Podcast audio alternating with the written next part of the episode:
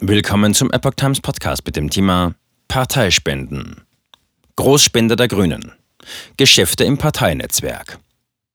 Ein Artikel von Patrick Langendorf vom 27. Januar 2023. Gerade erst erregte der Cleantech-Investor Jochen Wermuth wieder einmal Aufmerksamkeit. Er spendete den Berliner Grünen 100.000 Euro für den aktuellen Wahlkampf.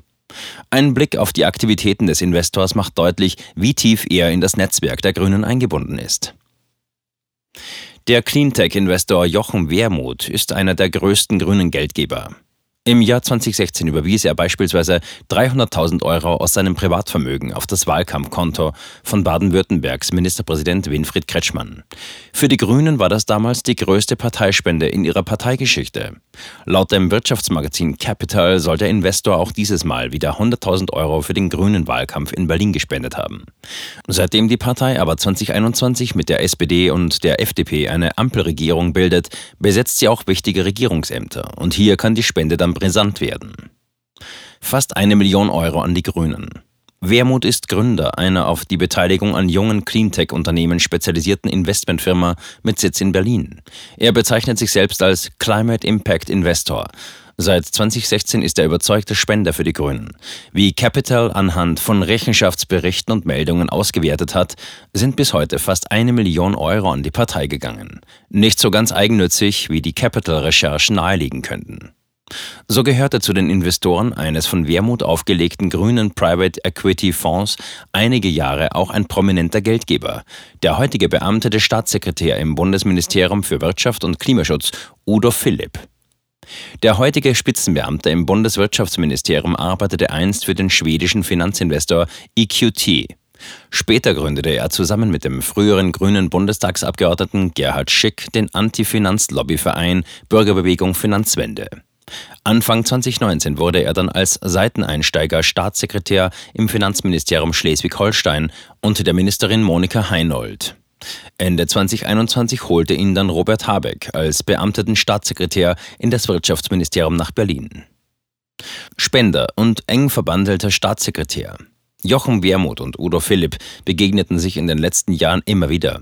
So berät Wermut seit 2017 das Kuratorium des Fonds zur Finanzierung der kerntechnischen Entsorgung, KENFO, in den die Betreiber der Kernkraftwerke rund 24 Milliarden Euro eingezahlt haben. Ziel dieser öffentlich-rechtlichen Stiftung ist es, die Kosten für die Entsorgung der radioaktiven Abfälle zu tragen. Seit 2021 übt die Aufsicht über die Stiftung das Wirtschaftsministerium unter dem grünen Vizekanzler Habeck aus. Vorsitzender des Kuratoriums ist Udo Philipp. Aufgabe des Kuratoriums ist es laut Website, den Vorstand einzusetzen und die Geschäftsführung zu überwachen. Wermut ist eines von fünf Mitgliedern des Anlageausschusses. Wie Capital weiter berichtet, erhielt er dafür nach Angaben des Kenfo seit 2017 eine Entschädigung von 75.000 Euro. Der Investor hat seit 2016 das Parteibuch der Grünen in Berlin. Nach eigenen Angaben hat er sich in Arbeitsgruppen zu Wirtschaftsthemen und bei Arbeiten am Grundsatzprogramm der Partei beteiligt. Es sollte aber noch weiter nach vorne gehen. 2021 kandidierte er in Berlin für den Bundestag. Aktuell zieht es ihn nach Angaben von Capital in eine Funktion auf EU-Ebene. Er bewirbt sich um ein Mandat als Delegierter des Berliner Landesverbands für den Kongress der European Green Party. Zurück zu den Geschäften des Investors. Im Handelsregister wurde der heutige Staatssekretär Udo Philipp im April 2017 als Kommanditist bei einem Cleantech-Fonds von Wermut eingetragen. Hier stand er an der Seite von Mitinvestoren wie der lettischen Baltic International Bank, die gerade im Dezember von den Behörden in Lettland geschlossen wurde. Mit dem Eintrag in das Handelsregister schied Philipp als Kommanditist aus dem Fonds aus. Nun stellt sich die Frage, ob er als Staatssekretär noch an dem Fonds beteiligt war. Wenn ja, dann muss man fragen, ob es hier nicht einen Interessenkonflikt gegeben hat. Das weist das Wirtschaftsministerium auf Anfrage von Capital zurück. Der Staatssekretär habe dem Management des Fonds schon im Juli 2019 mitgeteilt, dass er beabsichtige, seine Beteiligung abzustoßen, erklärte das Ministerium. Da es sich um einen geschlossenen Fonds handele, sei dafür Einvernehmen unter den Investoren nötig gewesen.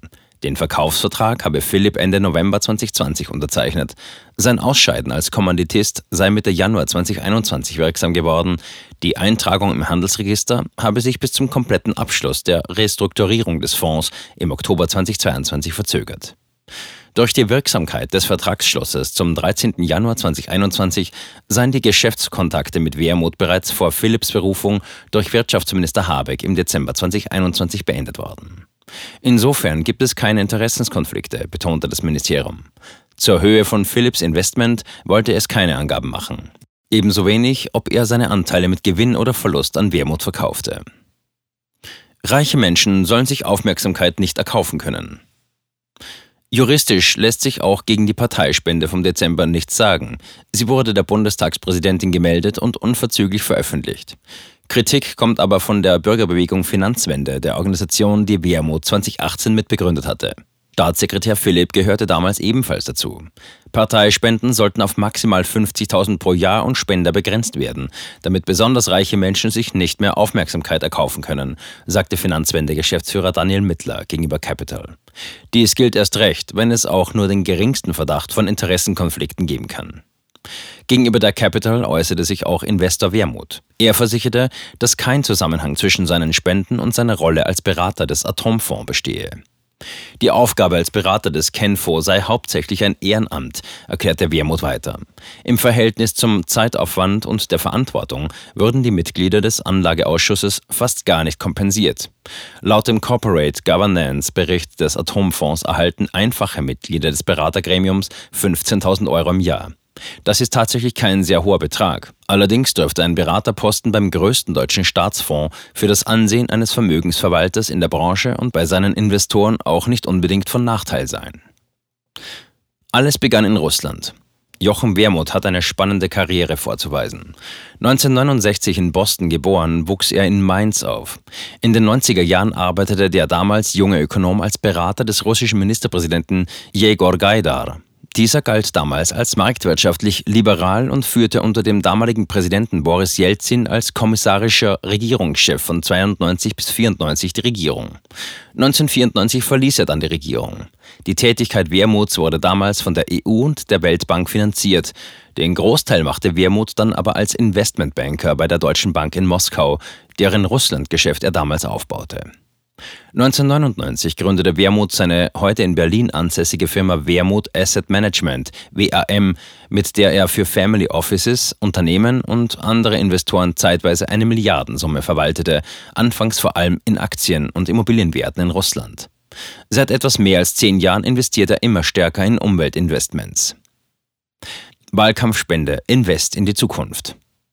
Sein finanzielles Engagement im aktuellen Wahlkampf für die Grünen begründet er laut Capital damit, dass er die Spitzenkandidatin Bettina Jarasch unterstützen möchte.